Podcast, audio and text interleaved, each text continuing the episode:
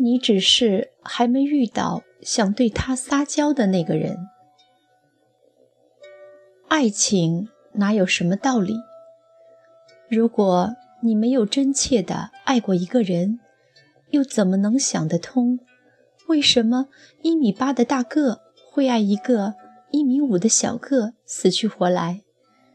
为什么八块腹肌的猛男会爱八十公斤的胖妞天翻地覆？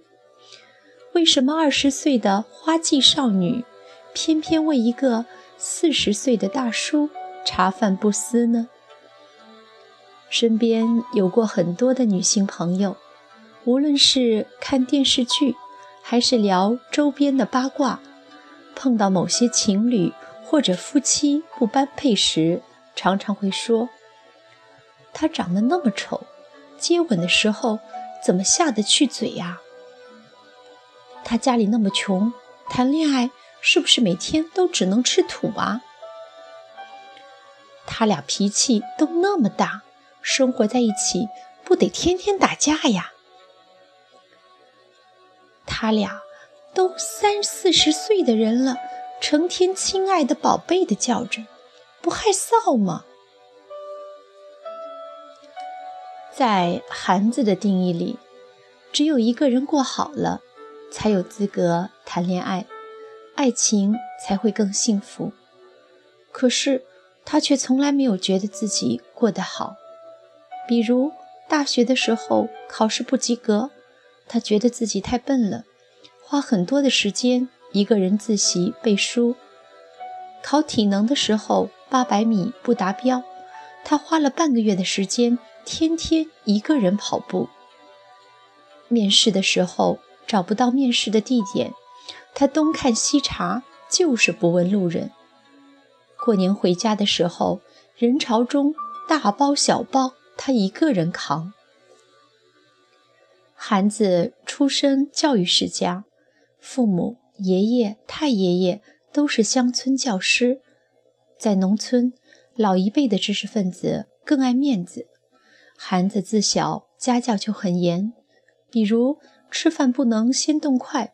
不能叽叽喳喳的讲话，连一桌人吃饭都有固定的位置，不能轻易的乱坐。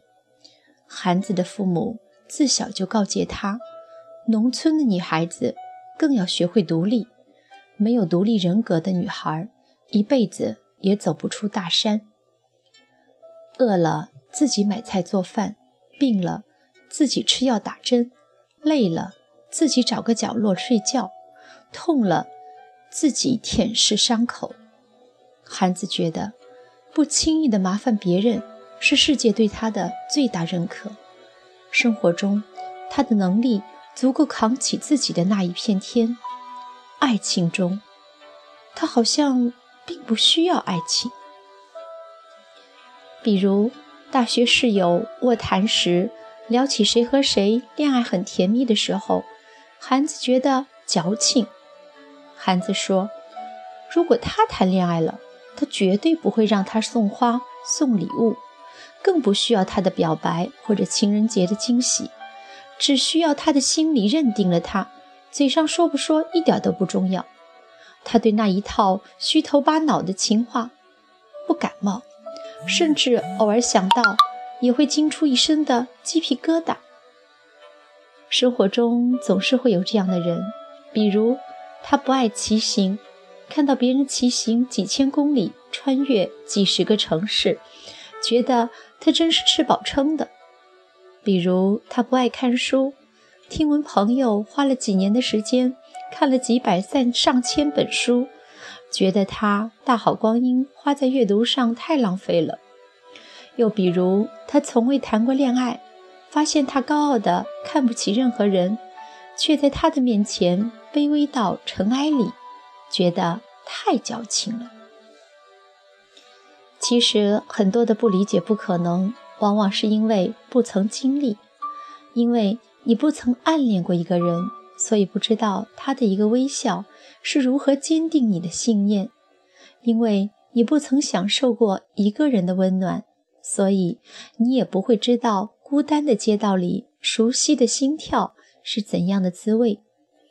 因为你不曾为了一个人想过放弃整个世界，所以你不会明白，有时候很忙，是因为害怕自己的世界哪怕会闲下来一秒。有一天，韩子突然问我：“是因为女人恋爱了就会智商为零，还是她已经为了一个人丢掉了一直坚守的信仰？”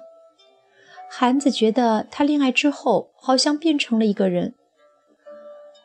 以前听到别人在电话里要说亲密的话，他觉得恶心；现在却觉得温暖。她的男朋友意外的礼物、节日的小浪漫，让韩子觉得幸福。甚至从来不说情话的人，会半夜不由自主地抱着她说“我爱你”；会在他加班出差的时候撒娇着问他什么时候回家。会在商场吃饭或者逛街的时候向他撒娇，他就想吃这个，就想买那件。其实不是爱着的人智商为零，而是爱着的人才会用无数种他知道的，或者他曾见过的，甚至是超乎他想象的方式来示爱。只有你曾钟爱过一项运动。才会知道是享受，不是坚持。只有你真爱过一个人，才会知道是幸福，不是执着。对于旁人来说，你的风雨无阻是坚持，你的黑夜白昼是执着，而对于你来说，只有享受和幸福。而在这个世界上，每一个女人都有柔弱的一面。那些所谓的女汉子，之所以自己拧开瓶盖，自己换童装饮用水，行李自己扛，苹果直接啃，不爱化妆，不自拍，不过是因为她还没有遇到爱情，还没有遇到那个他想去撒娇的那个人。